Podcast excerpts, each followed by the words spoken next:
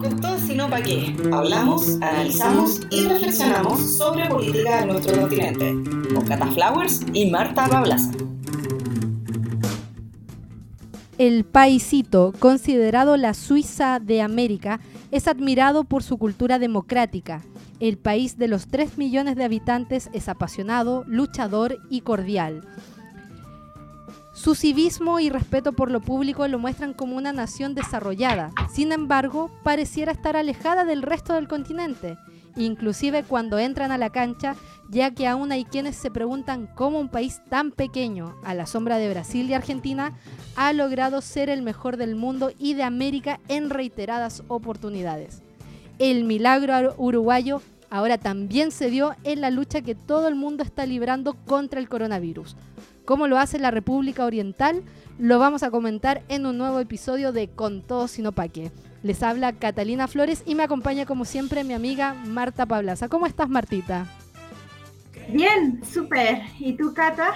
Bien, amiga, pasemos a hacer una revisión justamente de lo que sucede en el resto del continente. Hemos tenido capítulos con otros países. Dame las cortitas del continente. Ya, Comenzamos con Perú, quien le apuesta toda a, la vacuna contra el coronavirus. Con la tasa de mortalidad más alta del mundo, Perú está reclutando a miles de personas para participar en las pruebas de una vacuna contra el COVID-19, esperando tener acceso rápido y al producto final. Eh, Chile, mi país, este fin de semana no es recrudecieron, sino que aumentaron las manifestaciones por una mayor equidad social.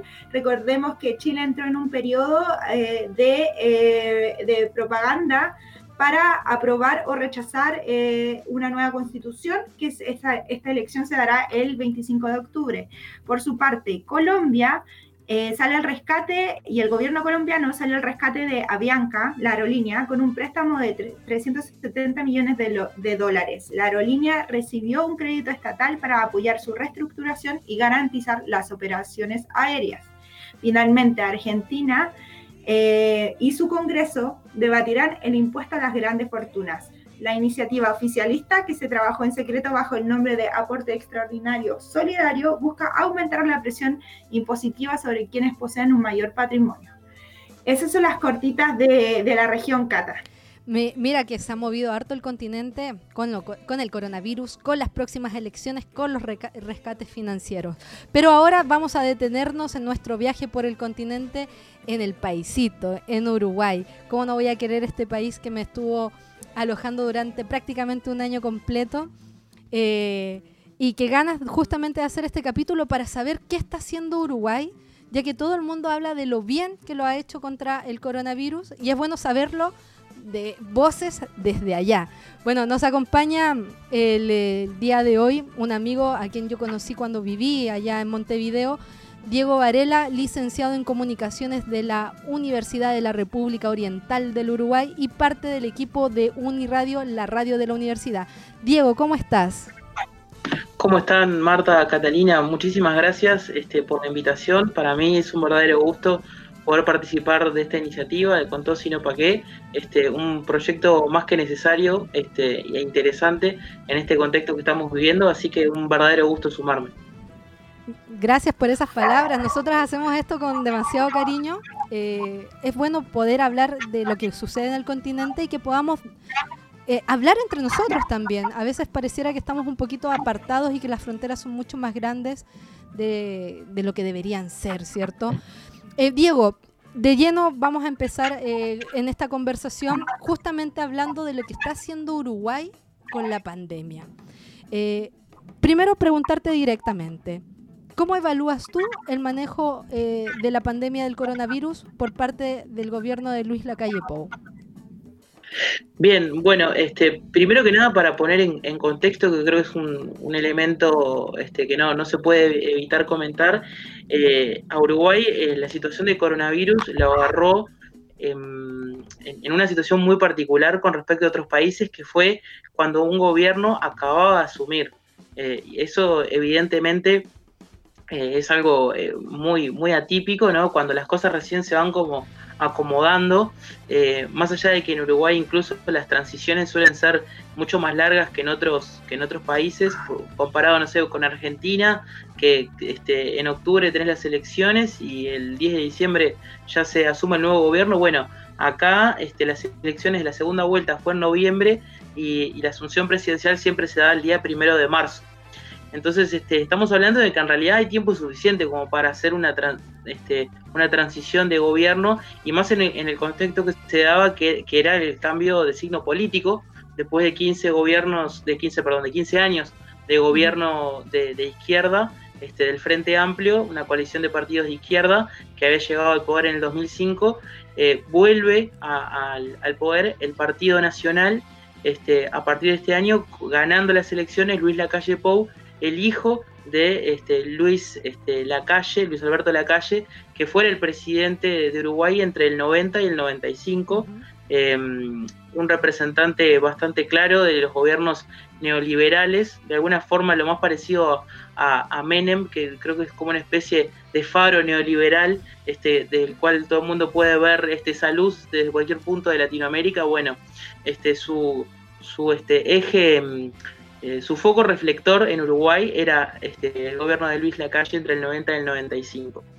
Este, con esa condición tan este, particular, este, se dio entonces la llegada del coronavirus el día 13 de marzo cuando aparecieron los primeros casos. Este, el gobierno tenía solamente 13 días de asumido.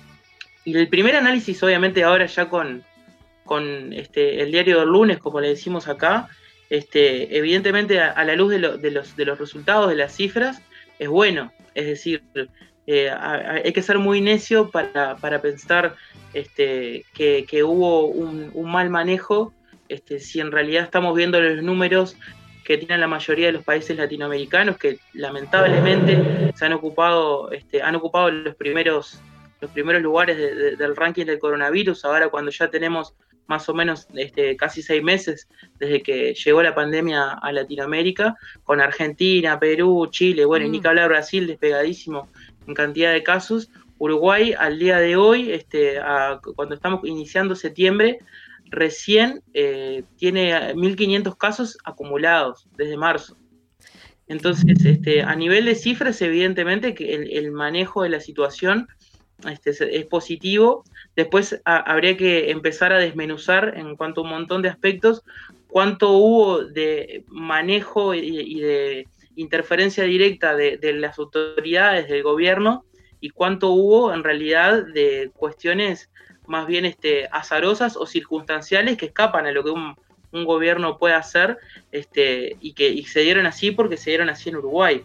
Es decir, Uruguay obviamente cuenta con algunos factores este, em, sociodemográficos, geográficos incluso, que, son menos proclives a una expansión de, un virus de estas características si lo comparamos con otros países. Es un país de solo 3 millones y medio de habitantes.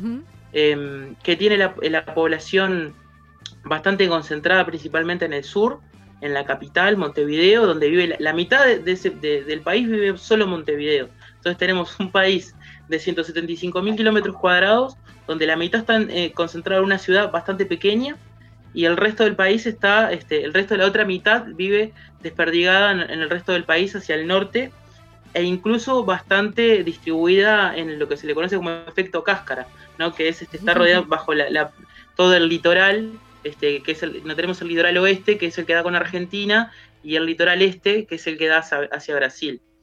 Eh, entonces, hay una sola gran metrópoli, este, digamos, en, en, Uruguay, que es Montevideo, y la densidad de población incluso de Montevideo es muy baja si la comparamos con otros, con otros países. Entonces, ese ya es un primer punto de partida en el cual Uruguay tenía ese elemento como a favor y después que en realidad este, los primeros casos que llegaron, es decir, cuando se detectó el coronavirus, fue, fue muy temprano, y eso, eso evidentemente hizo que, se prendieran las alarmas enseguida.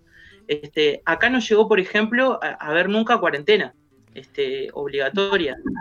Este, o sea, que eso es algo muy, distinto a, lo que tuvieron el resto de los países. nunca llegó a haber cuarentena este, obligatoria. Sí hubo un aislamiento eh, fuerte, este, voluntario, que se sintió principalmente en los dos primeros meses, con este, obviamente el cierre de todo tipo de actividades este, culturales, este, y, es bueno, edificios públicos, o sea, prácticamente todo estuvo cerrado durante los dos primeros meses y después se comenzó este, una, un proceso de reapertura progresiva, este, fueron apareciendo algunos focos en algunas ciudades. Hubo un foco importante en, Rivera, que es una ciudad limítrofe, justo en la frontera, comparte frontera, incluso digamos, no hay frontera, es una ciudad que divide con Brasil. Este, y, también, por ejemplo, en, este, en 33, otra ciudad cercana al, litoral con Brasil. Eh, y hubo otro foco en, en Salto en su momento, más cerca de Argentina pero digamos, fueron focos que aparecieron y fueron, se hizo un seguimiento epidemiológico de los casos y, se logró contener. Nunca llegó a haber una expansión este, sin control en, ninguna ciudad, este, y por eso los números que, yo les comentaba, que al día de hoy andamos este, en los apenas pasando los 1.500 casos acumulados desde marzo. Claro. ¿Y está todo abierto? O sea, ¿tienen una vida normal ahora? Bueno, eh, o sea, si lo, si lo comparamos con, lo que era el antes, no, obviamente que no se volvió esa normalidad y creo que no, sé cuándo volverá aquella vieja normalidad, pero si lo analizamos en términos de nueva normalidad, este, esta palabra que vino para, para quedarse, y sí, yo diría que estamos en una relativa nueva normalidad, es decir, eh, prácticamente yendo todo el mundo a trabajar a sus lugares, si bien obviamente hay trabajos que lo permiten y que siguen tomando medidas de, eh, bueno, si puedes hacer tu trabajo desde casa para evitar traslados, hacelo. Eso creo que es una, obviamente un elemento que llegó para muchos lados para quedarse también, ¿no? El tema del teletrabajo, este, y, por suerte creo que se empezaron a, visibilizar que hay un montón de tareas que perfectamente la podés hacer desde, desde tu casa y no necesariamente tenés que estar atado a un espacio físico. Este, pero, pero sí, en términos generales, este, estamos en una condición bastante, bastante normal. Se toman, por ejemplo, eh, en, el transporte público es, obligatorio el uso de, mascarillas. O sea, acá solamente hay este, ómnibus, o sea, colectivos. No, en, en, Uruguay no existe, no existe metro. Este, en Montevideo no tenemos metro, ni tampoco, bueno, hay tren sí, pero digamos, no es algo demasiado utilizado como transporte de pasajeros, es muy poco utilizado, este, tiene un uso, un uso más bien este, comercial e industrial. Pero mm, entonces en los colectivos y taxis y, Ubers y eso, siempre la gente tiene que estar de, mascarilla. Bueno, yo, por ejemplo, en, los edificios este, universitarios y públicos en general, y, cualquier comercio cerrado, uno tiene que entrar con mascarilla, este, intentar mantener la distancia social este, los espectáculos volvieron hace más o menos un mes. Eh, se están empezando a volver teatros, este, espectáculos artísticos de música, también manteniendo un aforo menor de más o menos el 35% de ocupación de sala. El fútbol también volvió hace... Eh, el fútbol y el básquetbol volvieron también hace un tiempo, en este caso sin presencia de público. Este, pero bueno, vamos sí, obviamente reenganchando a poco con algo con, una cierta normalidad este, dentro, si lo que si lo comparamos con el resto de países de Latinoamérica, evidentemente es el lugar con un escenario más positivo. Bueno, te quería consultar porque sabemos que a Uruguay eh, la noticia que dio vuelta en todo el continente a inicio justamente de esta pandemia, con los pocos días que llevaba de gobierno de, la calle, eh, lo de este matrimonio eh, ya se había identificado a, esta persona, no recuerdo el nombre de la señora, que había ido, eh, que venía de un viaje a Italia, que fue un matrimonio y que fue uno de los factores principales de contagio en Uruguay. ¿Qué pasó con este personaje? Que, que, estuvo en boca de todo el continente, que se hablaba mucho de la señora del matrimonio que venía de Italia, que no siguió los controles porque no tenía síntomas. ¿Qué, fue ¿Qué pasó con ella al final? Bueno, eh, sí, esa persona este, fue, creo que se habló durante un mes y pico sin parar todos los días. Este, este se llama Carmela Ontú. Este, es este. Es conocida. Es, no, ah, bueno. Fue conocida durante se un hizo, mes. No, se hizo conocida a partir de, se hizo conocida a partir de, esto que, sucedió con el coronavirus, más allá de que, digamos, sí es una, una, una mujer de, clase alta y que maneja una, si yo no estoy, no estoy equivocado, un emprendimiento de confección de ropa este, en cuero o algo así. Creo que es una diseñadora de ropa, me parece. Este, y, y, eh, evidentemente en, algunos ámbitos este, de clase alta era conocida, digamos, la típica persona que sale en, la, en las fotos de, sociales de las revistas de clase de gente importante. Este, pero pero para, la mayoría de la población era una persona random, desconocida. Este, y bueno, sí, fue este, de alguna forma, este, creo que la, persona que más este, que generó el foco inicial, este, había venido desde Italia y este, teniendo, presentando síntomas de, este, de la enfermedad, este, desobedeció las recomendaciones este, y, fue a, un casamiento. Es decir, cuando eso pasó, el coronavirus, no, todavía nosotros no teníamos casos acá. Entonces, a partir de ese casamiento, este, que fue un, fin de semana, eh, se ve que eso creo que fue un sábado y los primeros casos acá aparecieron el viernes 13 de marzo. O sea que pasó más o menos unos seis días este, y otras personas empezaron a tener síntomas y ahí fue cuando se, hizo el seguimiento epidemiológico y saltó que había sido esta persona que teniendo los síntomas había ido al casamiento y claro, había estado en contacto con un montón de, gente. Después, ¿qué, qué pasó con, con ella? La verdad es que no, no, no, pasó demasiado, no tuvo consecuencias a nivel judicial ni legal este, por, por, ese, por ese tema. Sí, tu, supongo yo que este, su vida le debe haber cambiado bastante porque quedó eh, su nombre ¿no? este, bastante manchado. No sé cuánto le debe haber repercutido eso a nivel de empresarial con su proyecto, pero, este, pero sí no, digamos, no, no tuvo consecuencias este, de, haber sido este, juzgada ni por, por, esta cuestión este, bastante negligente que tuvo. Este, y a partir de eso creo que mucha gente tomó, tomó conciencia, ¿no? Este, de que, de que, bueno, si tenías síntomas, obviamente lo primero que tenías que hacer era, era este, no, no ir, quedarte en tu casa y no ir a ningún lado y cometer ese tipo de inconsciencias, este, ir a un lugar con mucha gente. Exacto, bueno, pasó de que fue noticia en varios países, eh, salieron audios también de gente que tenía vínculos con invitados que la abrazaron, que le dieron besos. Eh, fue todo un tema. Eh, se hablaba mucho sobre las responsabilidades judiciales, pero tú mencionaste algo que es muy, muy interesante y que también, haciendo una reflexión de lo que pasa acá en Perú, por ejemplo, de lo que pasa en Chile también, que es distinto, tú dices que la gente tomó conciencia a partir justamente de esta situación puntual y uno de, eh, de, las cosas que se destaca a través de, la, de los medios internacionales es que si en Uruguay no era necesaria la cuarentena, era, es justamente porque la gente ha sido muy responsable. Eh, ¿Esto es una cualidad uruguaya? Sí, bueno, yo, yo no sería tan, tan, tan optimista. Este, a ver, yo creo que, el, uruguayo y uruguaya promedio tiene un exceso de, falsa modestia muy grande. Este, y a mí eso la verdad es que no, no me gusta demasiado. Este, pero. Falsa modestia, estoy en shock. Sí, o sea, no sé, es como que además hay como una especie de, contraposición permanente con Argentina, ¿no? Que, o sea, digamos, el argentino siempre se ve como esa persona este, agrandada, que llega a todos lados queriendo ser el más importante. Y es como que eh, eh, el uruguayo promedio siempre se vende por la, por la opuesta, ¿no? O sea, no, somos gente humilde, tranquila, que no molestamos a nadie, que somos súper serviciales.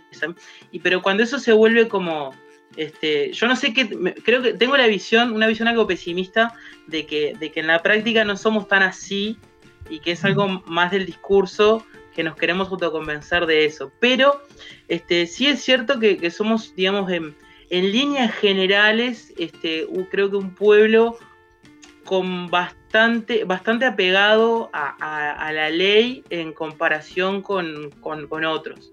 Este, entonces hay como cierta, si bien pueden aparecer obviamente este, gente que, quiera salirse de la norma. El uruguayo promedio es este como bastante pacato, este, somos grises, pacatos. E, eso creo que Catalina lo puede, lo, puede tiempo que estuvo acá. Claro, podría ser, pero en realidad eh, sí creo que los uruguayos son bien, ah, eh, eh, siempre decían que se quejaban mucho y es verdad que también tienen una visión bastante negativa sobre sí mismos respecto a ciertas cosas.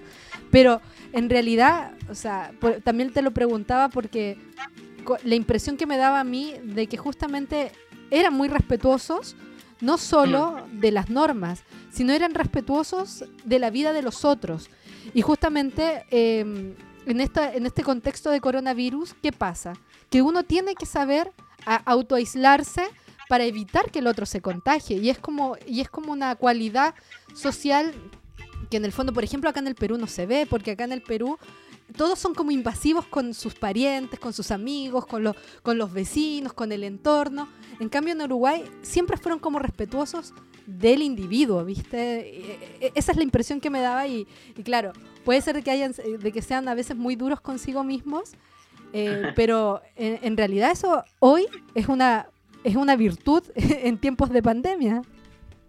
Sí, este, creo que, que, a ver, voy a poner, hacer un, paralelismo de algo que pasó hace muchos años, que creo que sirve como para ver el nivel de apego a las normas que en general hay en Uruguay. Cuando llegó el Frente Amplio, este, Tabaré Vázquez siempre fue este, el emanderado de la lucha contra el tabaco. Este, y a partir de 2005 apenas asumió, sacó un decreto de la prohibición de fumar en, en todos los espacios públicos cerrados. Este, y eso incluía, bueno, no solo oficinas públicas, este, eh, lugares de estudio, sino también, por ejemplo, restaurantes, boliches, pub, todo, cualquier lugar público, comercios, de lo que sea. Este, y, quedó para la historia el de un tipo que era el dueño de un restaurante que salió al otro día que, se quedó vigente el decreto a hacerse el malo en un canal de televisión prendiendo un cigarro como el nabo que quería hacerse el rebelde este, y la gente, este, pero fue como una rareza eso, o sea, la gente automáticamente este, fue este, muy respetuosa con eso y, incluso al tiempo em, se empezó a ver el beneficio, ¿no? De, tener un lugar que decía spa. Antes vos ibas a un lugar a, bailar y la ropa con la que ibas por el olor a cigarro, tenías que poco más que llegar y quemarla. Porque no te la podías poner nunca más en tu vida. Aparte para mí, por ejemplo, que nunca fumé tabaco en mi vida, este, te tengo especial este, asco al, olor a, cigarro. Pero, pero bueno, eso es un ejemplo de, cómo prenden bastante rápido dentro de todo las normas en, Uruguay. Pero yendo a lo, del, a lo del coronavirus, sí, creo que este, Hubo, por ejemplo, en, Semana de Turismo, ¿no? Este, en abril, este, hubo un especial hincapié, porque era como el momento donde se, se ponía en juego muchas cosas, ¿no? Este, no había, no estaba decretada la, cuarentena obligatoria, hacía un mes que había arrancado la pandemia y este, eh, acá en Uruguay la semana de turismo, bueno, como casi todos lados, pero acá la gente se va, este, a, los balnearios y a este, aquí la casa. Sí, para hacer una, sí, para hacer una aclaración, Diego, la semana de turismo en Uruguay coincide con la Semana Santa en el resto del continente. Eh, también eso habla mucho del, espíritu laico que tiene Uruguay, porque esta semana que es feriado, eh, para algunos es Semana Santa, pero en realidad para todo el país es Semana de Turismo sin tener este vínculo eh, con, con ese feriado católico que existe en Perú, que existe en Chile, que existe en el resto del mundo. Claro, sí, acá, este, o sea, como la religión católica se separó del Estado hace más de 100 años, este, pasó a tener ese nombre de semana, semana de turismo, este, y bueno, este, eso se respeta bastante con el nombre, este, porque la gente hace turismo realmente, este, Montevideo queda desierta, este, durante esa semana, este, y mucha gente aprovecha para para irse a distintos lugares del país.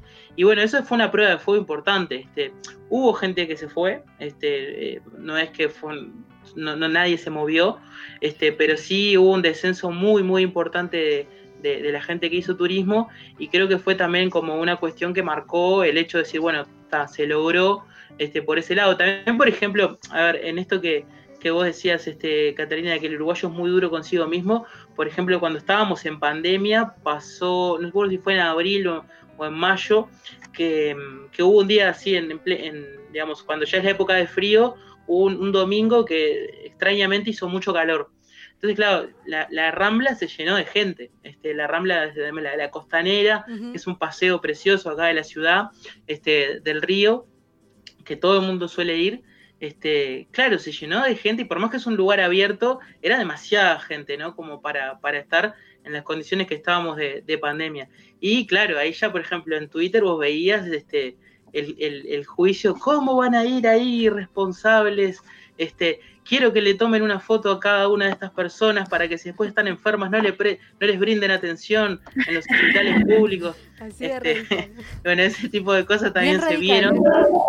Un poco de terrorismo pandémico que apareció por ahí en las redes. Este, pero, pero bueno, este, es eso, digamos, ha tenido Uruguay un, ritmo de, contagio extremadamente bajo, sostenido, sin grandes picos, este, porque incluso los focos que aparecieron en ciudades concretas que yo les comentaba, son focos de 20, 30, 40 personas, o sea, siempre se mantuvo por esos, por esos números. Claro, eh, yo para finalizar como mi parte de las preguntas, eh, a mí lo único que que me queda consultarte es eh, si efectivamente, eh, de cara a lo que se viene, porque también sabemos que hay, hay mutaciones, también hay que evolucionar con respecto a las normas, pero eh, en los meses que vienen, ¿hay que cambiar las medidas? ¿Hay que ser más radicales o ya en Uruguay ya se entendió y ya se controló? Sí, yo creo que, que, como le pasa a muchos países, creo que hay que hacer muchísimo hincapié en este en esto de, que hay que tomar conciencia de que no, de que incluso siendo un país con tan pocos casos, eh, por ejemplo, que ahora de casos activos, eh, al día de hoy, principio de septiembre, estamos hablando de que teníamos alrededor de 150 casos activos. Eh, nunca hay que aflojar, porque esto es, o sea, el día que aflojas es cuando se te termina de, de desmadrar todo. si tenés este, así tengas cinco casos una sola persona yendo a un lugar con gente y siendo inconsciente puede volver todo a un punto cero y convertirte en, de nuevo en, un país este, con un montón de casos. Entonces, em, yo creo que Uruguay tuvo, tuvo esa, esa cuestión ¿no? este, que, ayudó mucho de detectarlo muy rápido, de, la responsabilidad de la población en términos generales este, y la baja densidad de, población este, que ayudaron a, que fuera siempre bastante controlado. Pero, pero bueno, siempre va a haber que estar atentos. Se tomaron también, hicieron muchos trabajos, este, digamos, de, prevención este, y de estar preparados por si, por si esto se iba, se salía de las manos. Eh, y Uruguay creo yo que empezó como a desarrollar redes de contención previendo situaciones peores este, que, por suerte no llegaron acá. Este, pero, por ejemplo, la Universidad de la República, que es nuestra, la única universidad pública este, del país, hizo un trabajo espectacular poniendo a disposición a un montón de investigadores e investigadoras este, con, horas de, trabajo, con sus laboratorios este, y, con un montón de, estudio para, poder este, desarrollar eh, test de evaluación propios, este, para poder este, rápidamente hacer análisis este, de la situación y también se empezaron a desarrollar este, respiradores, este, propios este, de diseño uruguayo, porque si esto se iba de las manos iba a poder complicar muchísimo la importación de ese tipo de productos. Es decir, nunca llegó a haber acá ningún hospital ni nada de tuviera saturación de camas. Este, y, eso le permitió al país irse como preparando bastante durante estos meses para una este, como para un escenario apocalíptico que por suerte acá no llegó. Nos alegramos, nos alegramos porque la verdad es que una pandemia y pasar un, confinamiento muy largo es durísimo. Bueno, nosotras acá como chilenas y una chilena residente en Perú estamos representando. Es feo estar en cuarentena realmente. Sí. Es muy, muy feo, es muy, muy feo, entonces nos alegramos mucho. Eh, vamos a pasar a la canción para después, y yo tengo unas preguntas sobre, que me llaman la atención sobre lo que tú has relatado sobre Uruguay, porque ya va a ser eh, un año, no, como sí, ya casi un año ya, eh, de, que, de que Uruguay cambió de coalición. Luis Lacalle Pou salió electo presidente. Entonces, sí, en marzo asumió. Asumió, claro, y fue eh, y las elecciones fueron en noviembre, ¿verdad? la, segunda, la segunda ronda en noviembre. Claro, entonces me llama la atención de los desafíos, estuve leyendo unos artículos y, que me llama la atención los desafíos de Luis Lacalle Pou que le pusieron en el artículo porque también no coincide con la imagen que yo tengo de Uruguay, entonces para que ahí Diego nos, lo explique, ¿ya? Así que vamos a la primera canción que va a ser Cata. Vamos con No te va a gustar. No es que no les vaya a gustar la canción. no, el grupo uruguayo no te va a gustar. Eh, con la canción Un cielo, eh, cielo de un solo color. Esta canción sonó en los estadios de Rusia. Eh, debo admitir, el vínculo futbolístico que tengo con Uruguay también es muy fuerte y esta canción me gusta muchísimo. Así que vamos con música uruguaya ya para amenizar justamente con todo, sino para qué.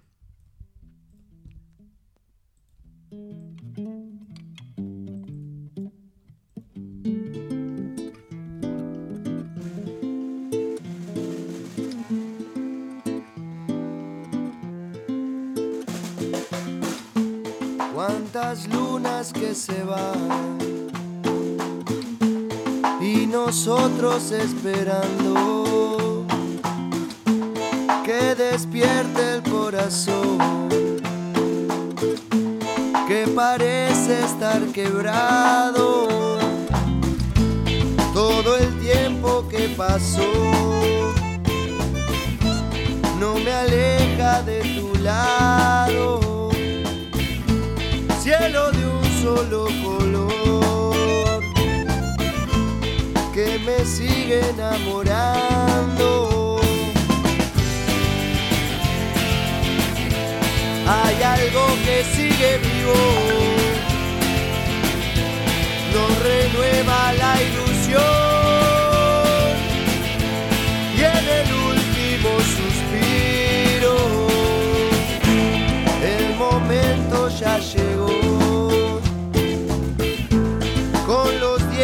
apretados, cielo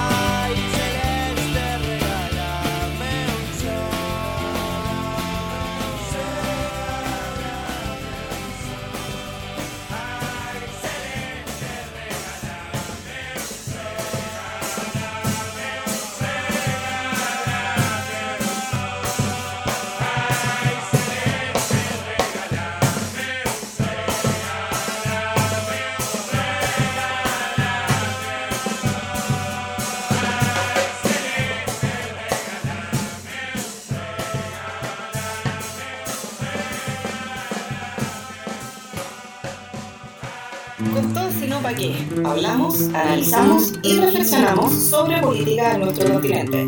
Con Cata Flowers y Marta Pablaza.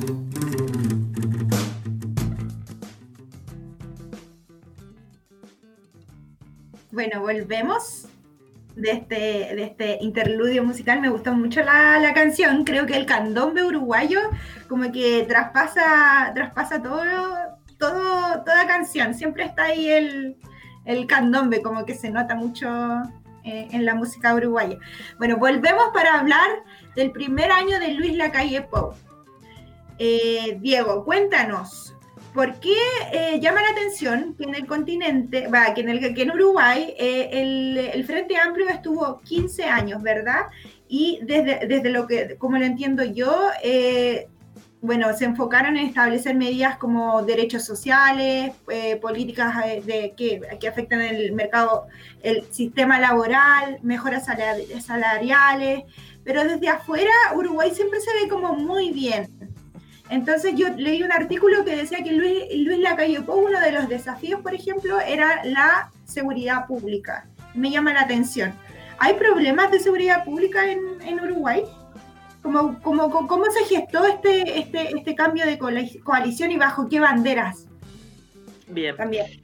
Exacto. Bueno, em, para empezar a, contextualizar todo cómo, cómo se dieron las cosas, eh, primero decir que el, Frente Amplio llega, como decía, en el 2005 al, al gobierno. Este, por primera vez este, llega un gobierno de izquierda al gobierno en Uruguay y eso se da, eh, digamos, en las primeras elecciones que, que ocurrieron luego de una profunda crisis social que sucedió en Uruguay, eh, que fue en el año 2002 y que fue un coletazo directo de la profunda crisis social que tuvo este, Argentina a finales de 2001. Este, como, como siempre este, se menciona este, eh, popularmente acá, que es que si, Argentina, este, si Argentina se engripa, Uruguay seguro se resfría.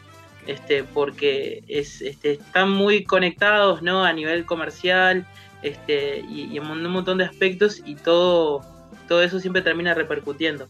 Entonces después de vivir uno de los, de los peores momentos, digamos, de la historia de, Uruguay, el partido del Estado, como se le conoció popularmente, porque este, estuvo prácticamente gobernando durante casi un 90% de la historia del país, que fue el Partido Colorado, pierde las elecciones en el, 2004 este, y, gana el Frente Amplio con un 50,4% en primera vuelta. Es decir, Tabaré Vázquez gana con una de cada dos personas lo votaron en primera vuelta. Unos números increíbles, arrasadores, este, de algo que, bueno, se termina concretando en ese momento y que venía desde las primeras elecciones que estuvo el Frente Amplio, que se presentó, que fueron el 71, siempre venía levantando, levantando y levantando y levantando hasta concretar la victoria en el, en el 2004. Em, fueron 15 años donde el país claramente mejoró muchísimo, este, se empezaron a desarrollar este, primero políticas para atender a la emergencia social que este, se vivían en ese momento. Hubo un, fuerte trabajo del aparato del Estado para reconstruir, este, digamos, un montón de, cuestiones que, venían muy, muy deterioradas. Eh, se desarrolló, por ejemplo, por primera vez prestaciones sociales para personas de, escasos recursos, este, que no fuera por la, típica transferencia económica eh, por, ser este por tener un hijo sino que solamente digamos por estar en condición de extrema vulnerabilidad este, se empezó a, brindar una, una, este, un apoyo que era, que era algo que no existía nunca hasta, hasta ese momento. Y bueno, y también se fortalecieron un montón de programas este, y de trabajos a nivel este, comunitario en los barrios que mejoraron, digamos, el nivel de vida este, en, un montón de aspectos. a nivel, por ejemplo, de empleo, este, también es una de las cuestiones donde se mejoró muchísimo. Este, y fueron, eh, fueron unos primeros cinco años muy buenos de, gobierno, del primer gobierno de Tabaré Vázquez, eh, un gobierno después de Mujica que es, un tema algo escabroso porque Mujica a nivel internacional tiene este, un, una reputación casi de rockstar. Este, es un rockstar en prácticamente todo el continente. Es más, antes de que continúes, Uruguay para muchos sudamericanos y para mucha gente en Europa y probablemente en el resto del mundo, Uruguay es un país de izquierda. Claro. Sí, bueno, y no es que históricamente no fue así, pero sí, bueno, esa, estos últimos 15 años por ahí este, generaron como esa, esa sensación. Este, y gracias, y, eso tuvo un, esa percepción, creo que fuertemente se consolidó en, los cinco años de, gobierno, de Mujica, que mm, es difícil a veces explicar un poco como la interna uruguaya este, y, sacar esa imagen internacional que se tiene tan de, tan de rockstar, porque fueron cinco años donde, eh, si bien tuvo leyes muy importantes, donde por ejemplo, o sea, que se avanzó en derechos muchísimo, porque por ejemplo, este, la, más importante de todas creo yo que fue el matrimonio igualitario, este, que se concretó en ese periodo, también la despenalización este, del, cannabis, este, en fin, hubo un montón de, políticas que se generaron muy impactantes desde el punto de vista, y necesarias, por supuesto, desde el punto de vista social, este, pero, pero ya el Estado no, no, no, no fue tan prolijo a la hora de proyectar y generar políticas este, en un montón de, aspectos.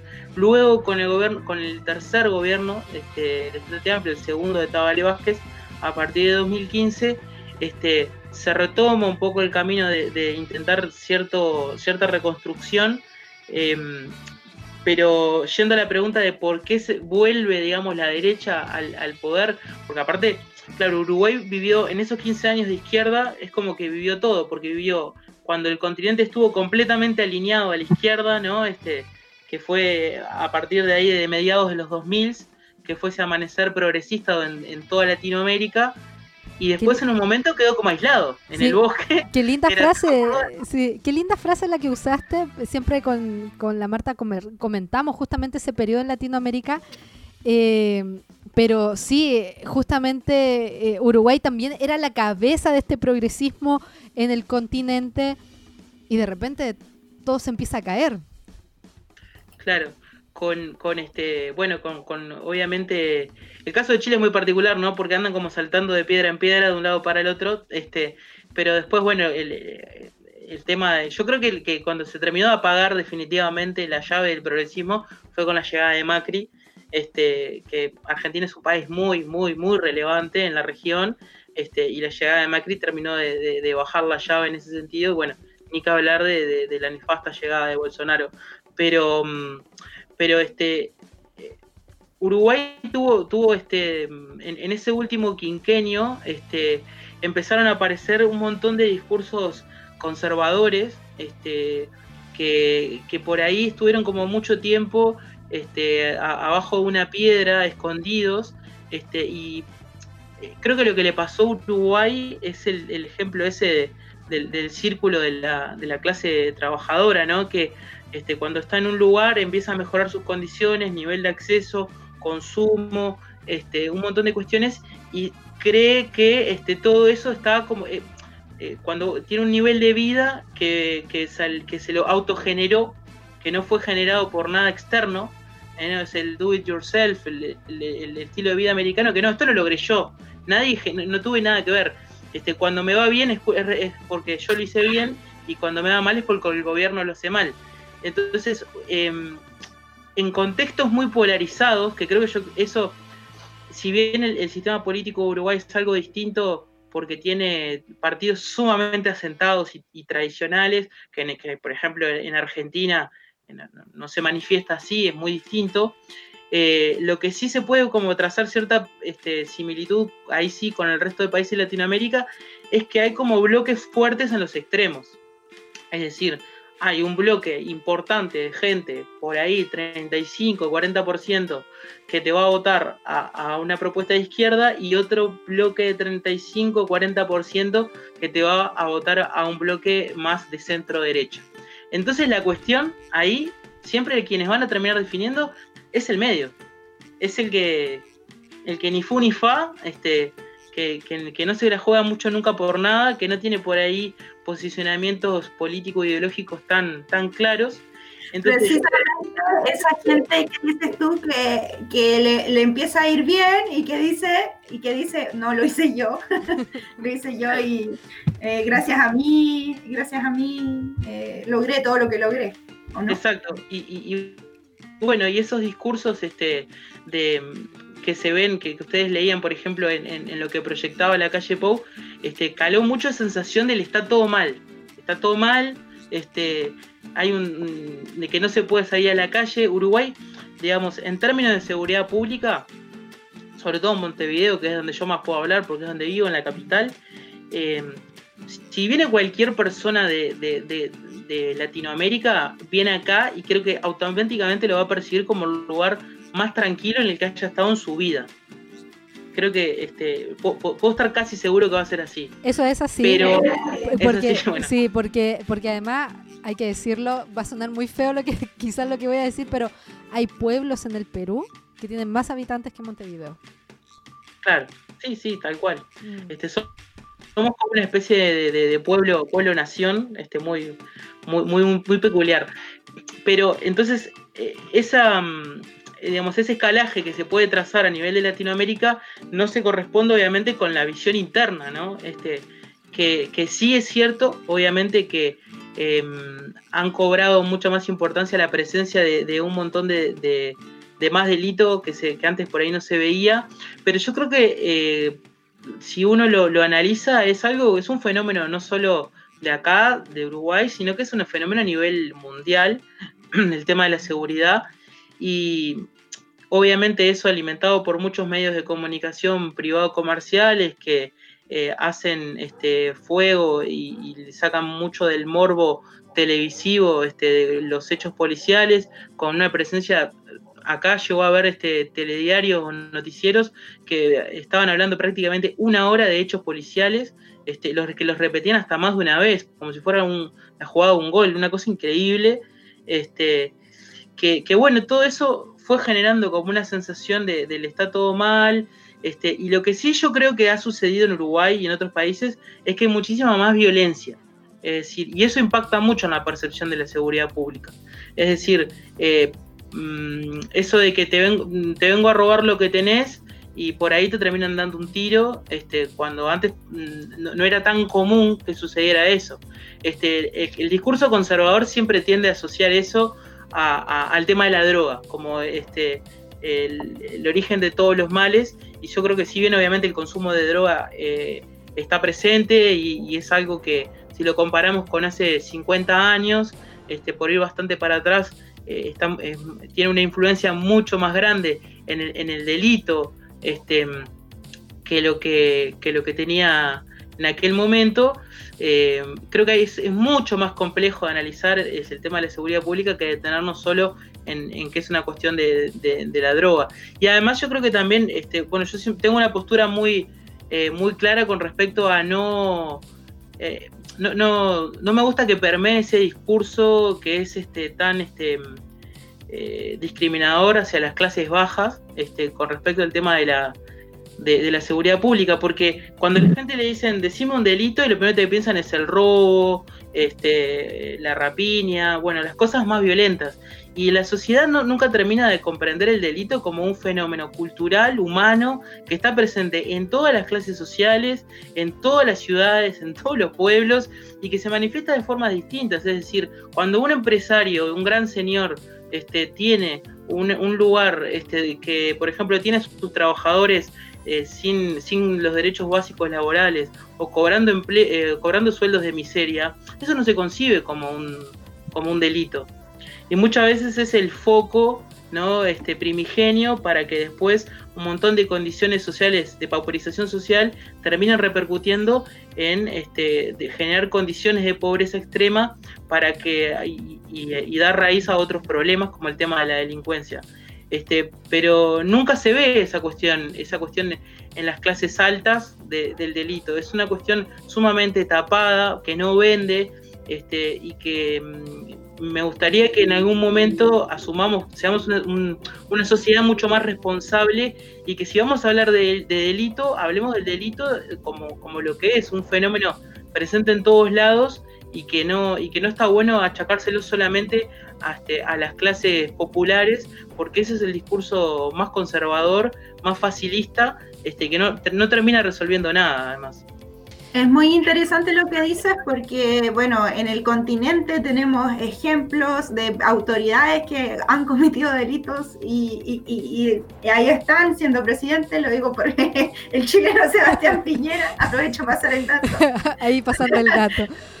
claro. Sí. Pero me parece genial esa reflexión porque la verdad no es que, claro, lo que pasa es que nuestras realidades son, son tan eh, agitadas en general que da, y da poco, da poco espacio, ya tenemos un montón de problemas, el coronavirus, el, el sistema y todo eso, que da, da poco espacio para, para, dar esa reflexión sobre el delito y cómo lo concibimos en la sociedad y sobre todo acá en Latinoamérica, en donde las clases populares son eh, permanentemente criminalizadas, claro, es como criminalizadas, sí hay, una, este, la, pobreza es extremadamente criminalizada este, y, que eso suceda en Latinoamérica a mí me genera muchísimo dolor, muchísima rabia porque este, parece que, nos comimos ese verso, sobre todo acá en Uruguay pasa mucho eso de ser este, descendientes de, europeos este, y nos creemos a veces este, que, somos, somos más de lo que de, lo que realmente somos, este, y es la Suiza de América que en un momento fue como un motivo de orgullo, creo que ahora tiene más connotaciones este, peyorativas de, las que quisiera que tuviera. sí, A mí eh, también coincido con esa reflexión, eh, lo vemos en general en todo el continente. Es lamentable porque pareciera de que eh, nuestro subdesarrollo también está supeditado a esta realidad de cómo vemos y cómo nos vemos también entre clases, entre personas, entre compatriotas, ¿te fijas? Entre latinoamericanos. Eh, hay muchas cosas que deberíamos compartir para justamente, siempre queremos aspirar a ese desarrollo que nos, nos inventan, que nos dicen que vamos a ser mejores que el resto y pareciera que todavía nos queda mucho trecho por, eh, por superar, por, eh, por abarcar para poder justamente ser eso, que, eh, que la reflexión que tú haces también eh, eh, nos permite a nosotros decir, oye, ¿sabes qué? Efectivamente en Uruguay tampoco son tan, o sea, no están tan alejados de las realidades que tenemos en el resto del continente. Somos sudamericanos al final. Puede ser de que haya cosas que se estén haciendo mejor, sí, lo estamos viendo actualmente con lo de la pandemia, pero en realidad tenemos todas estas piedritas que estorban y que, no, y que nos hacen a todos ser, caer en lo mismo, criminalizar a las clases sociales eh, eh, medias y bajas, eh, condenar a la clase media a un trabajo, a, trabajar, a trabajar constantemente, a quitarle sus beneficios. Y a, este punto quiero llegar porque si bien se fortaleció, creo yo, también me puedes corregir si no, es así, si fue en otro momento histórico en Uruguay, pero con los gobiernos del Frente Amplio el, el sentido de lo público a mí me llamó mucho la atención estando allá. Las universidades, la universidad pública, la UDELAR, era realmente pública, abierta a la comunidad, no solo universitaria, sino a todo, eh, a, todas las personas que querían, que podían o que querían ingresar. Eh, los sindicatos fortalecidos, si había una manifestación, era una manifestación del sindicato completo de las eh, CGTP, si no me equivoco. Eh, el pit se llama acá. El pit tienes razón. Eh, si, había, si había un paro, se, se paralizaba. El, sentido de lo público en los, espacios abiertos, los parques. En Chile hay parques que tienen rejas, por ejemplo. Entonces, ese, ese sentido de lo público, a mí me parece que se fortalece también eh, con gobiernos que son más justamente de estos que, quieren fortalecer el, el rol del Estado y y sí he leído y he visto algunos conflictos que ha tenido justamente el gobierno, eh, este gobierno de derecha con algunos sindicatos, eh, también con algunas nociones de, que se puedan perder o que se puedan, eh, inclusive creo que se habló de privatizar algunos servicios. Eso puede llegar a pasar en un país que, que valora mucho lo público. las personas independientes de su posición política de izquierda o de derecha se estarían dispuestas a ceder eso que les pertenece realmente? Sí, bueno, e-, es interesante lo, que me preguntan porque me da pie para eh, volver a comentar un poco este contexto histórico que les comentaba de los 90, cuando fue presidente Luis Alberto Lacalle, el padre de Luis Lacalle Pou. Eh, en, esa década de los 90 hubo eh, muchas iniciativas acá en nuestro país este, para intentar privatizar servicios esenciales, como fue el caso del agua, como fue el caso de los combustibles, que acá tiene el monopolio del Estado, este, la, este, la refinación de, combustible. Eh, y, bueno, también este con, otras, con otras empresas públicas se intentó hacer procesos similares. Y la respuesta, eso se llamó, digamos, a consulta popular, y siempre la respuesta fue avasallante en cuanto a una negativa para que eso suceda. Es decir, es algo que realmente trasciende hasta incluso las posiciones de, izquierda, centro o, derecha que puedan existir en el país. Hay sí un sentido muy fuerte de, lo público, pero la realidad es que, entonces yo creo que es como una discusión bastante saldada en, ese sentido y me costaría eh, pensar que se fueran a, generar transformaciones muy grandes o muy profundas que ya les digo, ni siquiera se lograron en ese contexto tan proclive a la privatización como fue el de los 90. Me costaría creer que, eso fuera a pasar ahora, por lo menos de, desde una forma, de una forma tan, tan directa. Es decir, eh, sí empiezan a mostrarse algunas señales, por ejemplo, con el tema del combustible ha sido una discusión histórica aquí de que quieren generar una apertura para que no solamente ANCAP, que es la empresa pública que realiza la, refinación, tenga, tenga la, posibilidad de también aparecer otras. Este, pero, por ejemplo, un, caso que es bastante particular, con respecto a la telefonía celular, acá este, hay solamente tres empresas este, Movistar, Claro y Antel, que es la, empresa pública, y tiene un, porcentaje de, usuarios muy, muy alto, es decir, de casi el 50%. Claro, es más, eso, ese, ese, ejemplo que tú das es muy importante porque Claro y Movistar, como consumieron prácticamente todo el continente, son empresas eh, multinacionales, Movistar es española, Claro es mexicana, eh, tienen una fuerte presencia en el, en el, continente y las empresas de telefonía que eran públicas, por ejemplo, en el caso de Chile, si no me equivoco, era Entel, Entel también pasó a ser privada. Entonces, em, el, ejemplo que tú haces con Antel eh, es muy fuerte justamente porque la mayoría de las personas en Uruguay, a las que yo por lo menos conocí, todas tenían ese servicio. No tenían el Movistar y el Claro, aunque les prometieran que el Movistar y el Claro iban a ser mejores.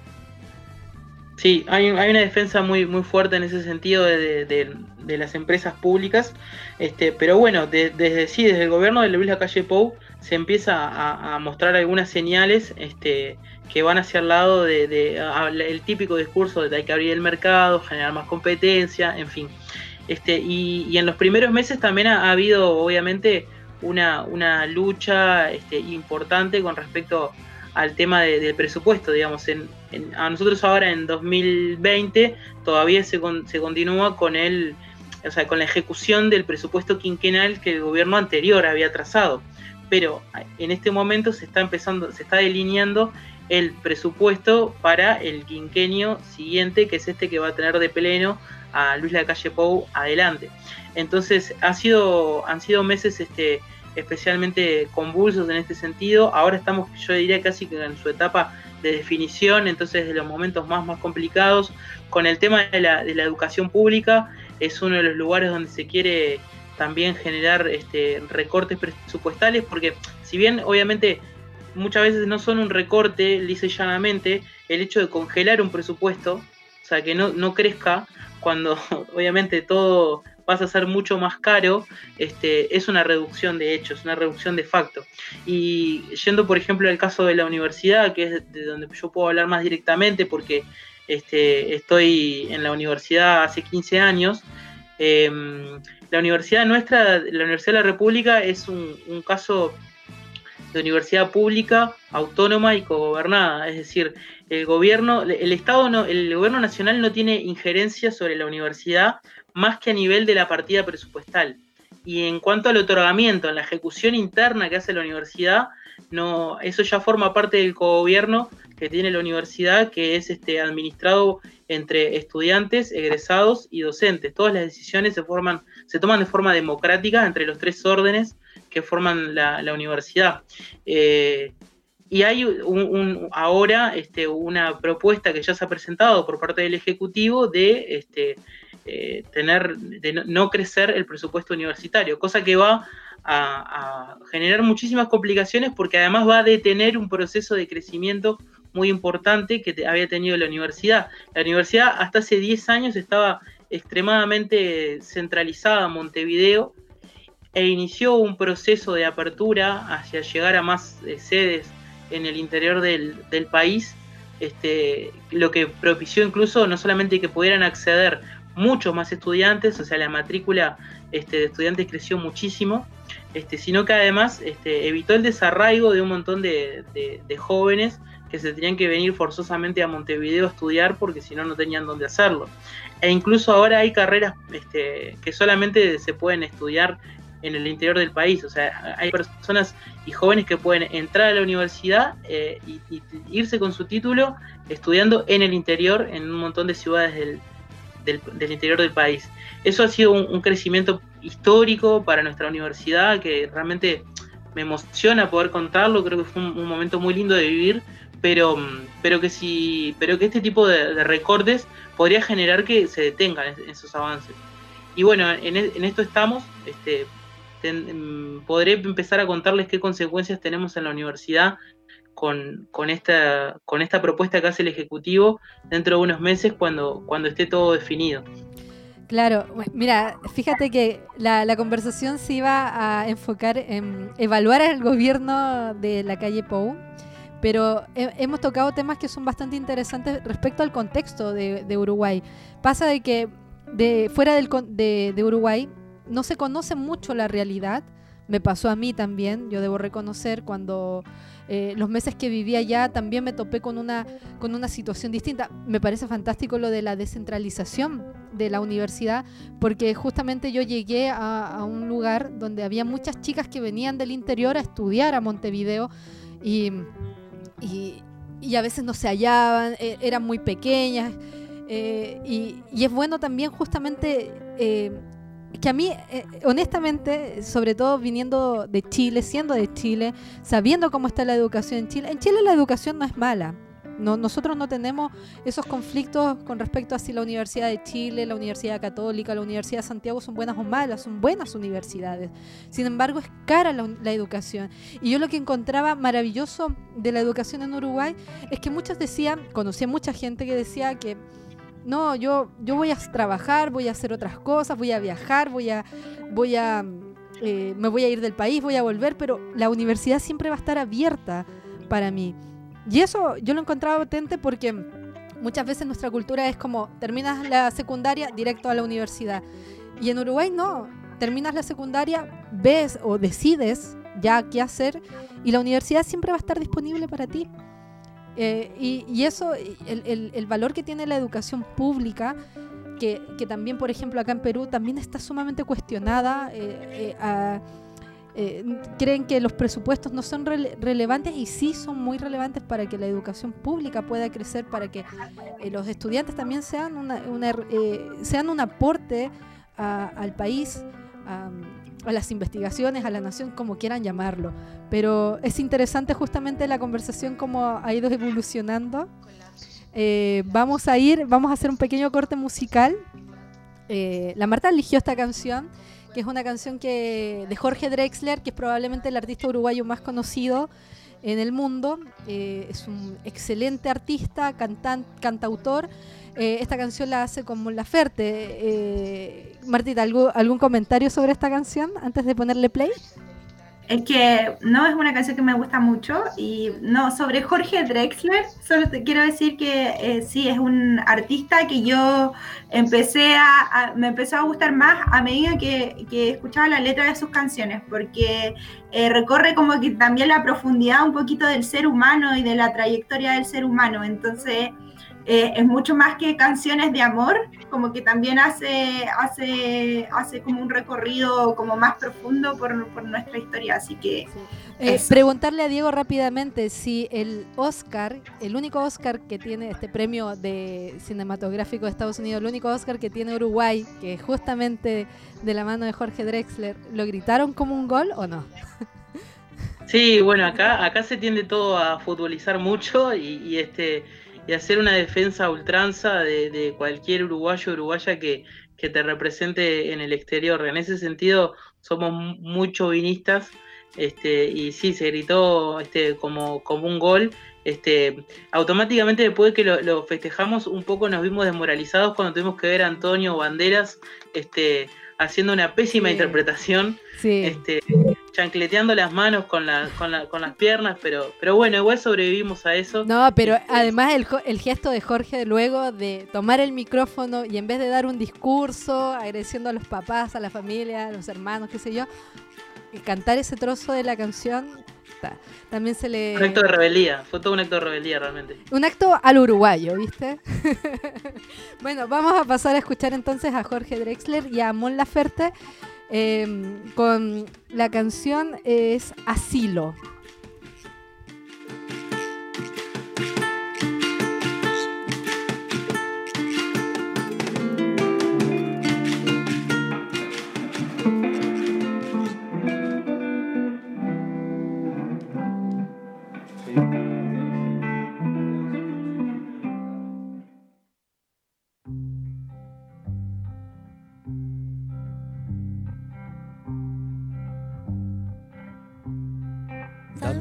Noche de asilo en tu regazo. Esta noche, por ejemplo, dejemos al mundo fuera. Abre tus brazos, ciérralos conmigo dentro, solo unas horas y luego, cuando amanezca, yo pondré una cafetera y habré llevado esta nube hacia otro cielo de nubes pasajeras. Si el sueño pierde pie, resbala, queda colgando de un hilo. Prefiero una noche entera en vela a tener el alma en filo. Dame una noche de asilo.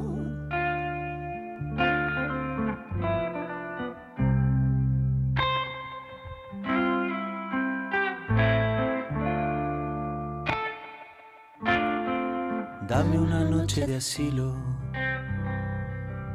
dame un remanso, yo te daré lo que tengo, este amor que no me explico. Pasan los años y sigue a espaldas del tiempo. Quiero que me hables del tiempo, que te desnudes como si fuera algo corriente como si verte desnuda no me aturdiera tan sistemáticamente. Tu piel me sea desconocida, me deje siempre intranquilo. Prefiero lamer después mis heridas a que tu amor pierda filo Dame una noche de asilo.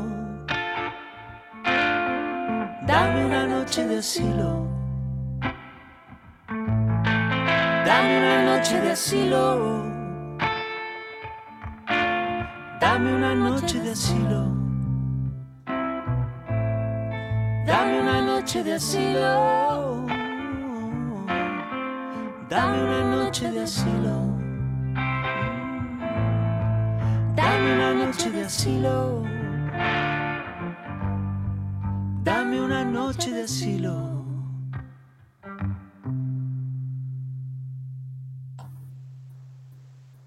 Eh, qué canción.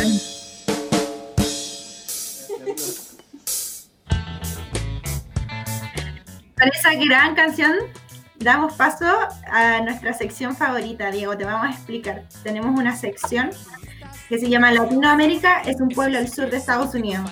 Por lo que conversamos antes del programa, yo sé que yo sé que te gustan un poco los prisioneros, al parecer. Sí.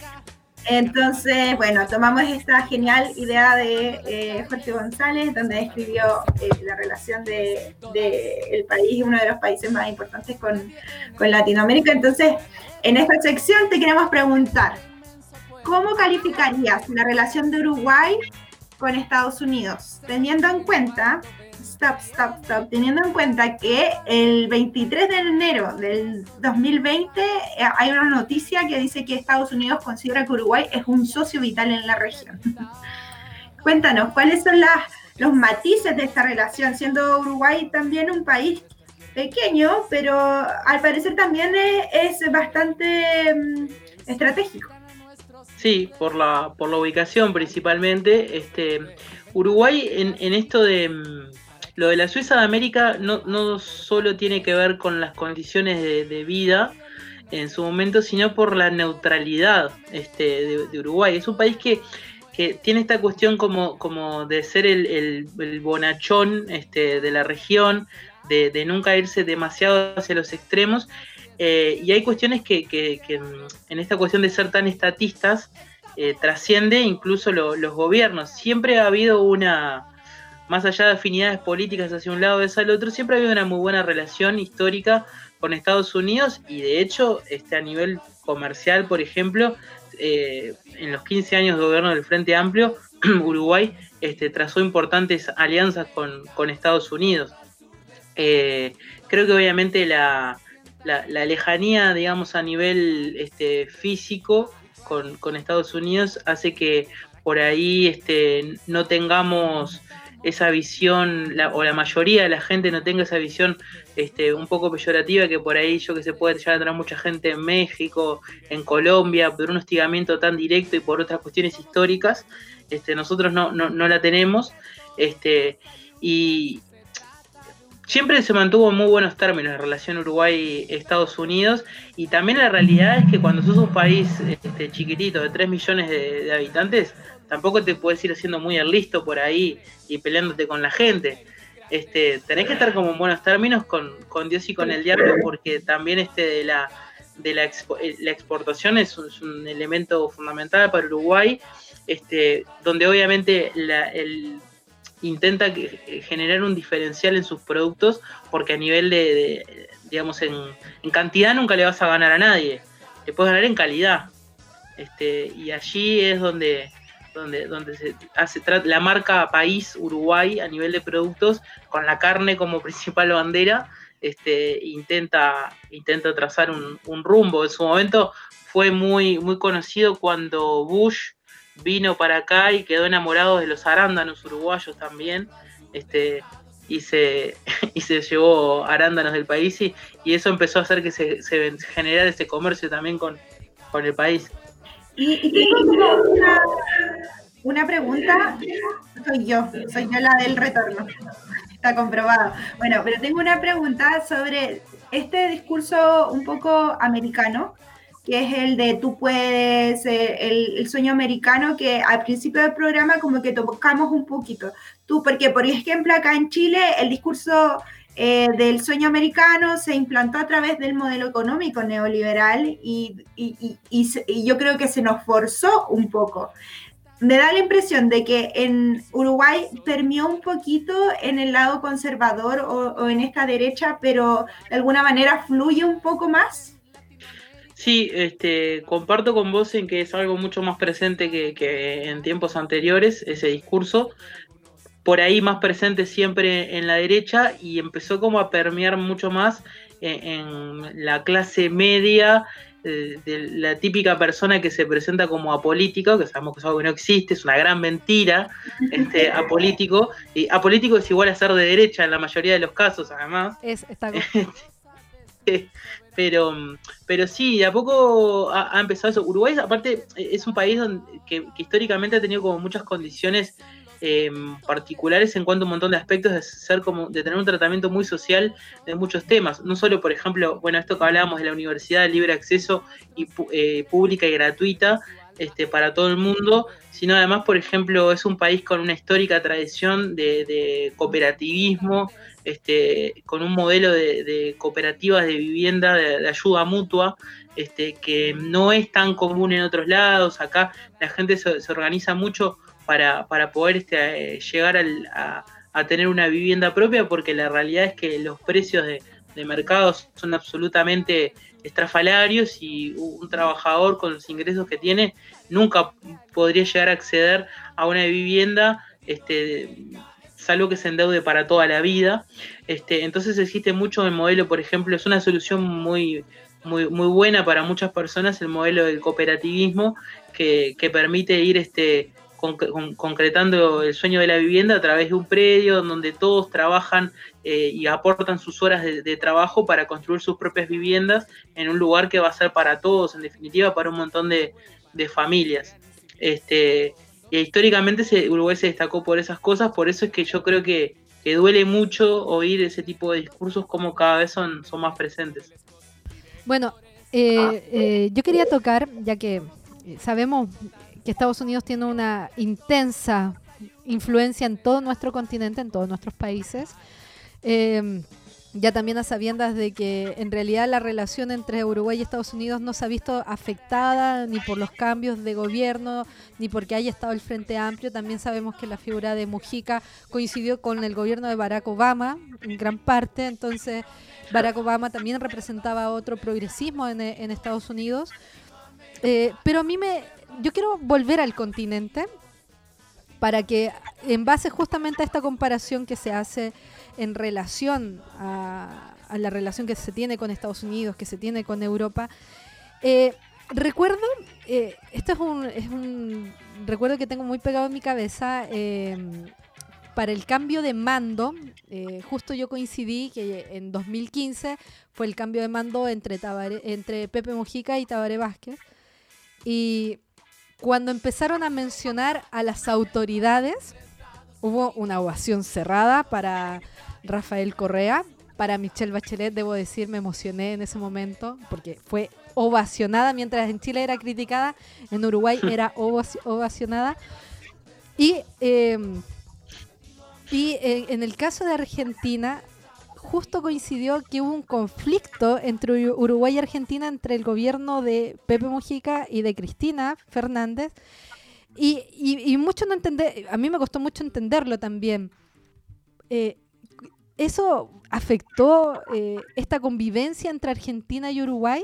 Porque además hablamos de que fue un conflicto por el, eh, por el tema de la celulosa, si no me equivoco, ¿cierto?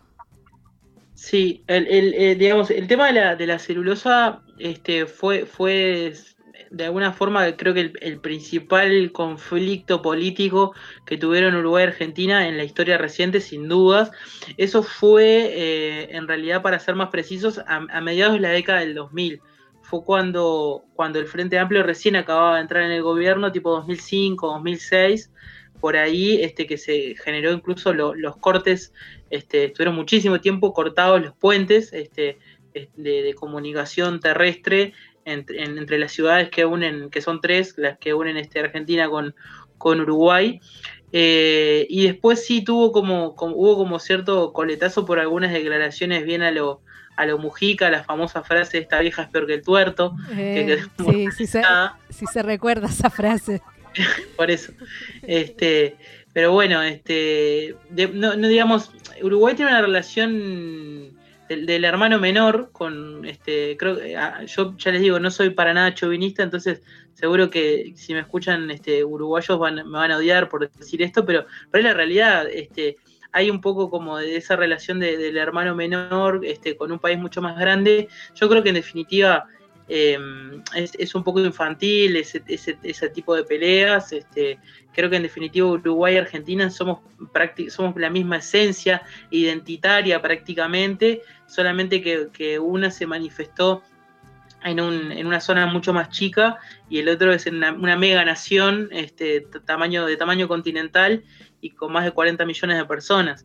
Este, pero, a nivel de, identidad somos, muy parecidos y de hecho yo tengo un montón de amigos argentinos y, la verdad es que me duele mucho cuando aparece ese discurso tan, este, tan discriminador hacia Argentina, porque además es, muy hipócrita, porque durante muchísimos años cuando el, el, uruguayo uruguaya promedio no le iba tan bien, que a lo máximo que podía acceder era viajar en la región, este, siempre se criticaba todo el tiempo Argentina, el argentino no, son imbancables, mira cómo hablan, no sé qué, no sé cuánto, pero el primer fin de semana largo que tenía se iban a Buenos Aires a comprar.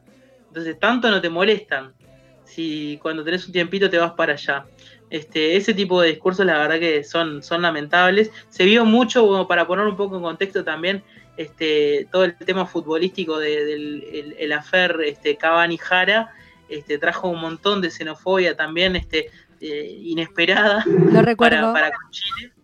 Lo este, recuerdo. recordemos, recordemos ese episodio.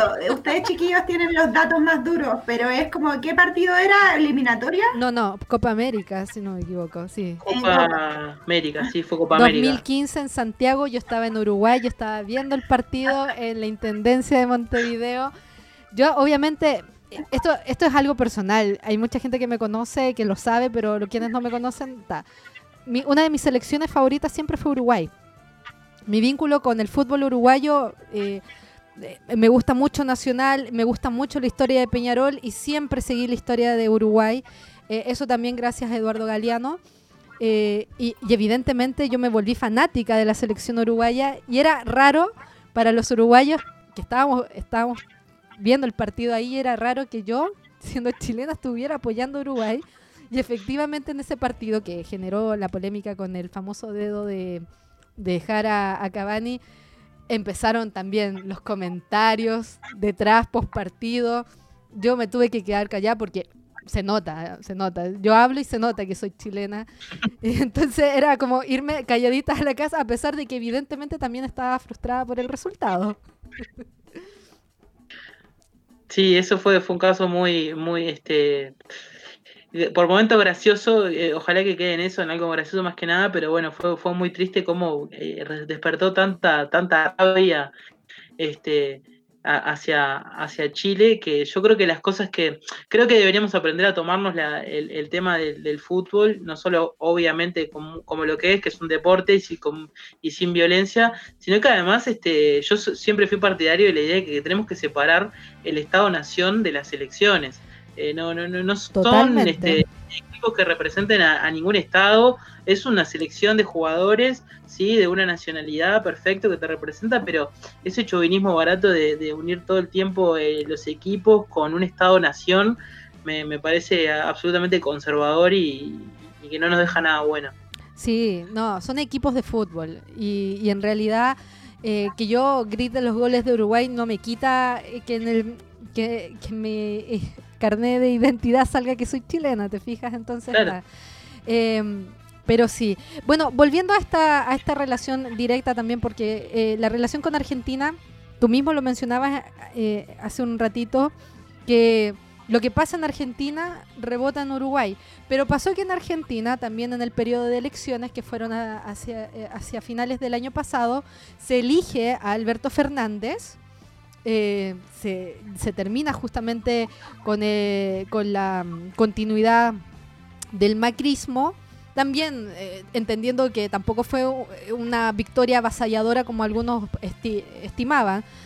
de todas maneras, gana Alberto Fernández en Argentina y en Uruguay justo venía en las elecciones y todos decían, oye, puede ser una oportunidad nuevamente para el Frente Amplio. Pero pasó que ganó la calle Pou también teniendo un, un, eh, un, marcado discurso macrista e inclusive con algunos tintes piñeristas por ahí. Tenía más, más de alguna frase de, Sebastián Piñera. ¿Qué pasó ahí? Eh, ya para entenderlo también desde el punto de vista de esta relación Uruguay-Argentina. Y bueno, yo creo que lo que pasó claramente es que la mayoría tuvimos una excelente oportunidad de, viajar en el DeLorean este, al futuro este, y ver qué era lo que nos, nos podía ocurrir a nosotros este, con lo que pasó del otro lado de la orilla con Macri, porque yo creo que lo Chile, como ustedes bien decían, sigue siendo algo muy, muy lejano, que no estamos en contacto con la realidad cotidiana, pero acá el consumo de, de la realidad argentina es cotidiano. Estamos completamente invadidos por medios argentinos, este, y, es algo, y es el país con el que realmente tenemos un, contacto permanente, porque ni siquiera con Brasil, por, por millones de cuestiones, incluida la idiomática, que nos separan. Este, y bueno, tuvimos una excelente oportunidad de, ver qué era lo que podía pasar por hacer ese intento de decir, yo me, este, de creerse más de lo que, de lo que puedes acceder. Y, bueno, y sin embargo, a pesar de que la gente volvió a tomar la decisión en Argentina de de volver a, un gobierno progresista. Acá en, Uruguay no, no, se quiso estar atento a esa, esa cuestión y se ganó. Más allá de que, a ver, volvemos a lo mismo que hablábamos hoy, ¿no? Este, creo que en definitiva este, las elecciones siempre se van a terminar definiendo por ese margen estrecho este, de, de, gente que está en el medio, que va para acá y para allá, este, que en algún momento se puede ir mucho para un lado, otro, mucho para el otro, pero es la que termina resolviendo la, ecuación de, una elección.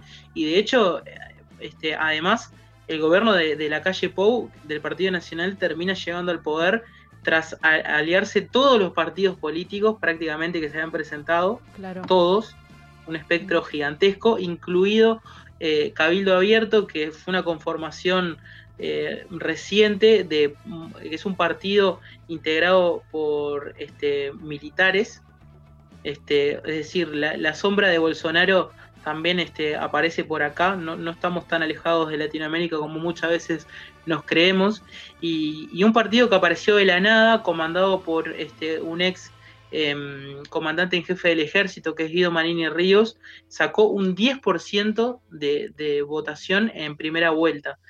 Ah, entonces estamos hablando de que hay un 10% de representación parlamentaria hoy en día en Uruguay, este, de un partido militarista.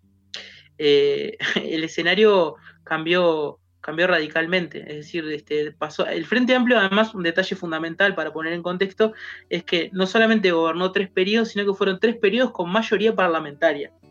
Este, que eso es una de las cosas que yo, por ejemplo, como persona de izquierda, eh, le critico al Frente Amplio, que es que se desaprovechó para poder, eh, se desaprovecharon los 15 años como para poder realizar transformaciones realmente profundas de la sociedad, estructurales que vayan al hueso para generar mejores condiciones y una redistribución de, la riqueza verdadera. Este, pero bueno, y ahora se pasó a un escenario donde el Frente Amplio, eh, que sacó algo así como un 38% en primera vuelta, tiene esa esa cuota parlamentaria y después hay una coalición de partidos integrada principalmente por el Partido Nacional y el Partido Colorado, partidos que históricamente habían sido este, enemigos este, y se, se, mataban entre ellos hace 150 años. Bueno, este, ahora tuvieron que aliarse para en definitiva sacar al Frente Amplio del poder y junto con este importante apoyo del Partido Cabildo Abierto que sacó un 10% en primera vuelta. Bueno, sabido es que la derecha siempre se une para vencer a la izquierda y por lo general siempre logra sus objetivos. Em, eh, me, ha, parecido muy eh, interesante hacer este repaso eh, contextual de Uruguay, porque sí puede ser que sea un país que no tenga tantos vínculos con Chile o con Perú, por ejemplo, eh, si los tiene con Argentina, si los tiene con Brasil, pero eh, ahora se vienen unas elecciones y a mí lo que me, me, asaltaba la duda, porque justamente lo, habíamos hablado anteriormente, eh, nos decías que quizás no tenía una trascendencia el tema de las municipales, pero las departamentales... te quiero preguntar, porque en el fondo, en, tanto en, Chile, por ejemplo, las elecciones de, comunas, de, de, alcaldes, de autoridades locales, nos, nos, permiten tener un panorama más claro de cómo viene la tendencia política. Por lo general, eh, las personas votan por partidos, no siempre votan por, por la persona, sobre todo con los concejales. Entonces, estas elecciones que se vienen podrían ser un nuevo eh, abanico de posibilidades para ver cómo viene la izquierda, cómo viene el Frente Amplio, cómo se está parando el Partido Nacional, cómo es la respuesta ciudadana también frente a, estos primeros meses de, gobierno del Partido Blanco? Sí, evidentemente que va a servir para sacar muchas conclusiones a todo nivel, este, pero, pero yo no, no, esperaría que se generen demasiadas sorpresas. Este, capaz que después me equivoco y sí, se, suceden, pero a ver, el, el Frente Amplio todo indicaría que va a, seguir gobernando la, capital, Montevideo. Está en, el poder Montevideo desde el año 90, es decir, son 30 años de gobierno del Frente Amplio en Montevideo y todavía los márgenes de votación que tiene son bastante eh, holgados y todo hace pensar que va a continuar. Este, acá también, digamos, la, oposición a nivel departamental, digamos, este, que, es este, la representante del Partido Nacional, Laura Raffo, este, es la candidata única también. O sea, volvieron a unir todos los partidos de, este, de centro derecha para pelearle eh, la, elección departamental de la Intendencia de Montevideo al Frente Amplio. Eh, y el Frente Amplio siempre ha tenido muchísimo peso en, Montevideo, es un partido principalmente de la capital este, y ha flaqueado en el interior del país, donde el Partido Nacional se hace extremadamente fuerte, es, el partido, digamos, muy campechano, también de los terratenientes, eh, y además en Uruguay se da mucho este, desde que desde que se separaron la elección nacional de la departamental, que eso se dio a mediados de los 90, antes se generaba en la misma instancia de votación y al no existir la posibilidad de hacer un voto cruzado, es decir, voto a esta persona de presidente y a esta persona de, intendente, eh, este, tenías que votar al mismo partido. Pero desde que se separaron se empezó a apreciar un fenómeno que es de que la gente no vota necesariamente lo mismo. Es decir, eh, en el interior sigue habiendo un fenómeno muy fuerte de los caudillos y por ahí gente que vota al Frente Amplio, a la izquierda, en la elección nacional, a la hora de la elección departamental, todavía sigue votando al Partido Nacional. Es decir, yo creo que el Partido Nacional va a seguir sacando un número muy importante de, intendencias. Acá Uruguay está dividido administrativamente en 19 departamentos. Eso es lo que se va a estar votando el último domingo de septiembre. Eh, y, y, creo que ese va a volver a ser el partido que saque mayor número de, intendencias. Este, pero sin duda la que va a tener mayor atractivo va a ser la de, la de Montevideo, porque es la capital, este, donde el Frente Amplio presenta tres candidatos distintos, este, pero se maneja con un régimen de ley de lemas, o sea que, digamos, em, en el caso de que ganara el Frente Amplio, todos los candidatos suman juntos, entonces este, termina siendo intendente el candidato más votado por el, dentro del partido. Este, y como les decía, hay una, una candidata única en el caso de la, de la intendencia, eh, de, candidata a intendencia por el Partido Nacional. Muy, muy, eh, eh, ¿cómo se llama? Aclaradora, tu, muy aclarador tu relato, Diego. vamos a ver qué pasa en las elecciones departamentales, porque me llama la atención un poco eso de que, en el fondo, como para ir cerrando también la conversación, que se nos pinta o nosotros tenemos acá eh, como la idea de, de, una Uruguay muy, muy como la Suiza de América Latina, muy tranquila, eh, un poco como el paraíso, el paraíso para la gente que tiene ideales de izquierda de repente, con, con, con figuras públicas e internacionales muy, muy muy prominentes como Pepe Mujica, pero ha estado muy linda la charla porque en el fondo nos damos cuenta que también eh, Uruguay tiene estas contradicciones que son inherentes también al continente y a todos los países del continente, por ejemplo, como este discurso de, eh, del sueño americano también afecta la realidad uruguaya de manera soterrada. Eh, el fenómeno del caudillismo está súper presente también, es interesante eso. Eh, que también hay una población vulnerable, económicamente vulnerable, que los chicos no se pueden educar muy bien porque viven en el campo y tienen que ir a la ciudad y tienen que... Eh, ha estado muy linda la charla, así que muchas gracias porque hemos descubierto cosas de Uruguay que no sabíamos, así que, así que muchas, muchas gracias.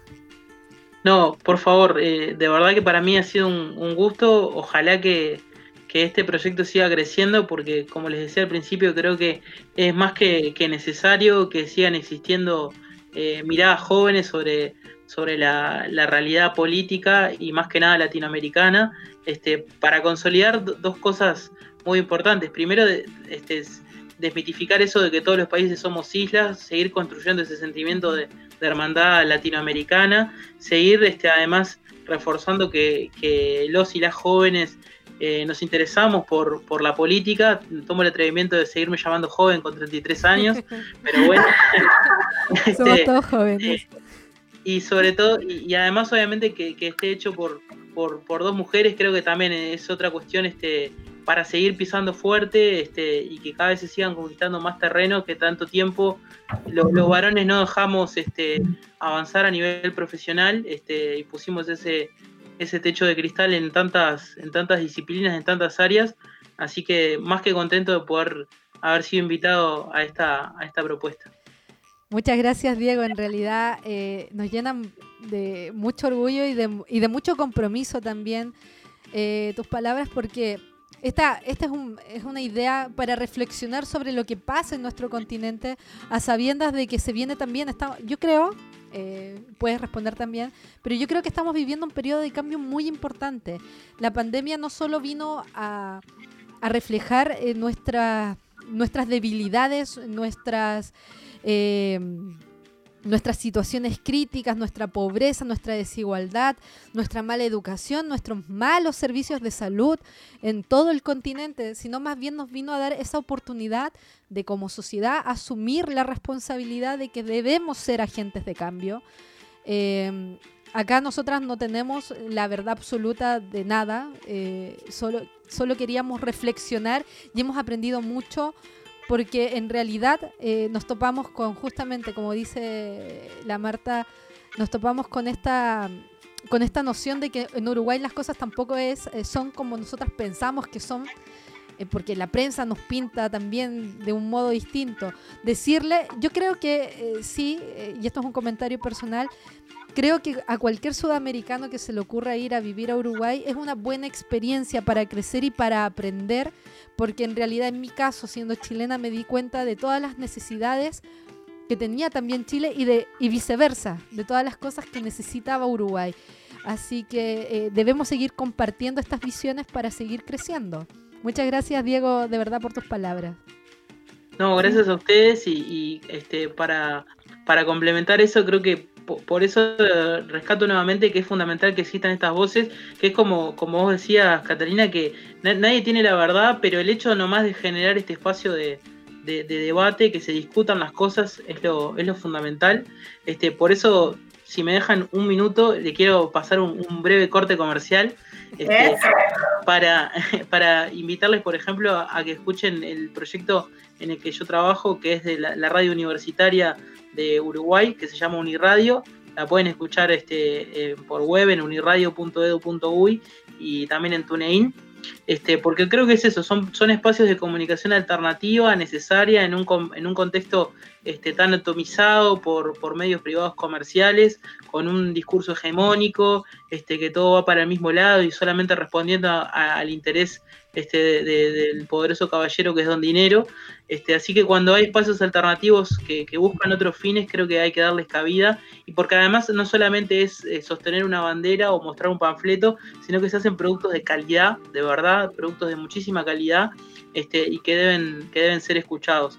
Así que bueno, les dejo esta invitación y también eh, me encantó el repaso musical que hicimos porque yo soy un melómano, aparte del tema del fútbol, soy melómano empedernido, colecciono discos este, por cantidades industriales.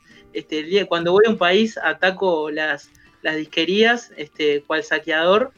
Este, me encanta conocer música de cada uno de los países. También eh, aprovecho para pasar otro corte, que tengo un canal, de, un canal de YouTube que se llama como mi cuenta de Twitter, que es Diego Gravesen, y ahí subo unas reseñas de discos que se llaman Hurgando Bateas, que las pueden encontrar. Y ahí reseñé, por ejemplo, el disco Salvavidas de Hielo de, de Drexler, este, y comentaba que esa canción que hace con Mon Laferte me parece maravillosamente mágica, este, que nos conecta, parece como casi hecha desde en un bolichito, ¿no? Tipo, donde está el chico, la chica, conectan la guitarra al amplificador y en un lugar chiquito nos cantan para cuatro personas. Este, así que me encantó esa, esa posibilidad de compartir también música acá, que además creo que, como me preguntaron por una canción, creo que vamos a cerrar con eso, o yo estoy equivocado.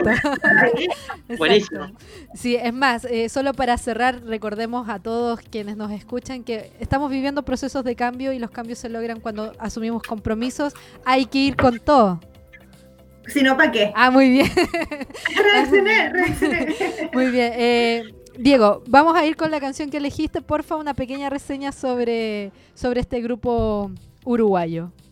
Bueno, eh, Traidores es una banda histórica del rock uruguayo este, que se desmanteló en el año 2002, este, pero que surgió originalmente en el periodo de postdictadura, o sea, a mediados de los 80, una época extremadamente fermental para el rock uruguayo, este, donde surgieron un montón de bandas con un discurso muy, muy al palo, este, muy incisivo este, y atacando a las estructuras establecidas del poder.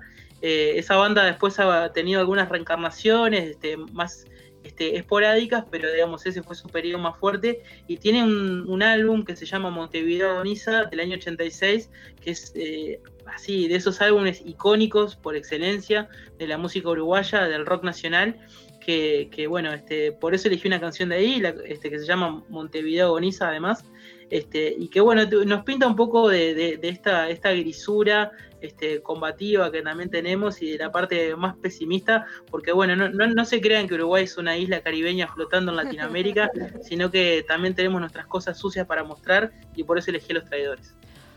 Dale, perfecto. Muchas gracias, Diego. Eh, gracias, Martita, también por eh, nuevamente estar presente en este eh, eh, en este Con Todo Sino Pa' Qué, este proyecto de podcast para reflexionar sobre política latinoamericana. Un abrazo y vamos a entonces a escuchar Montevideo Agoniza de los traidores.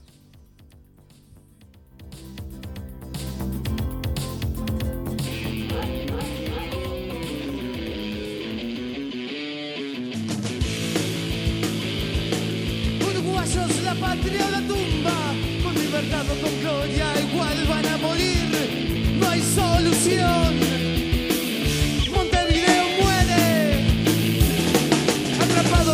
Fondo de su propia tumba, es difícil creer que puedan salir. Si hay solución, ya no está aquí. No hay que ganar, no hay que perder, no tenemos nada.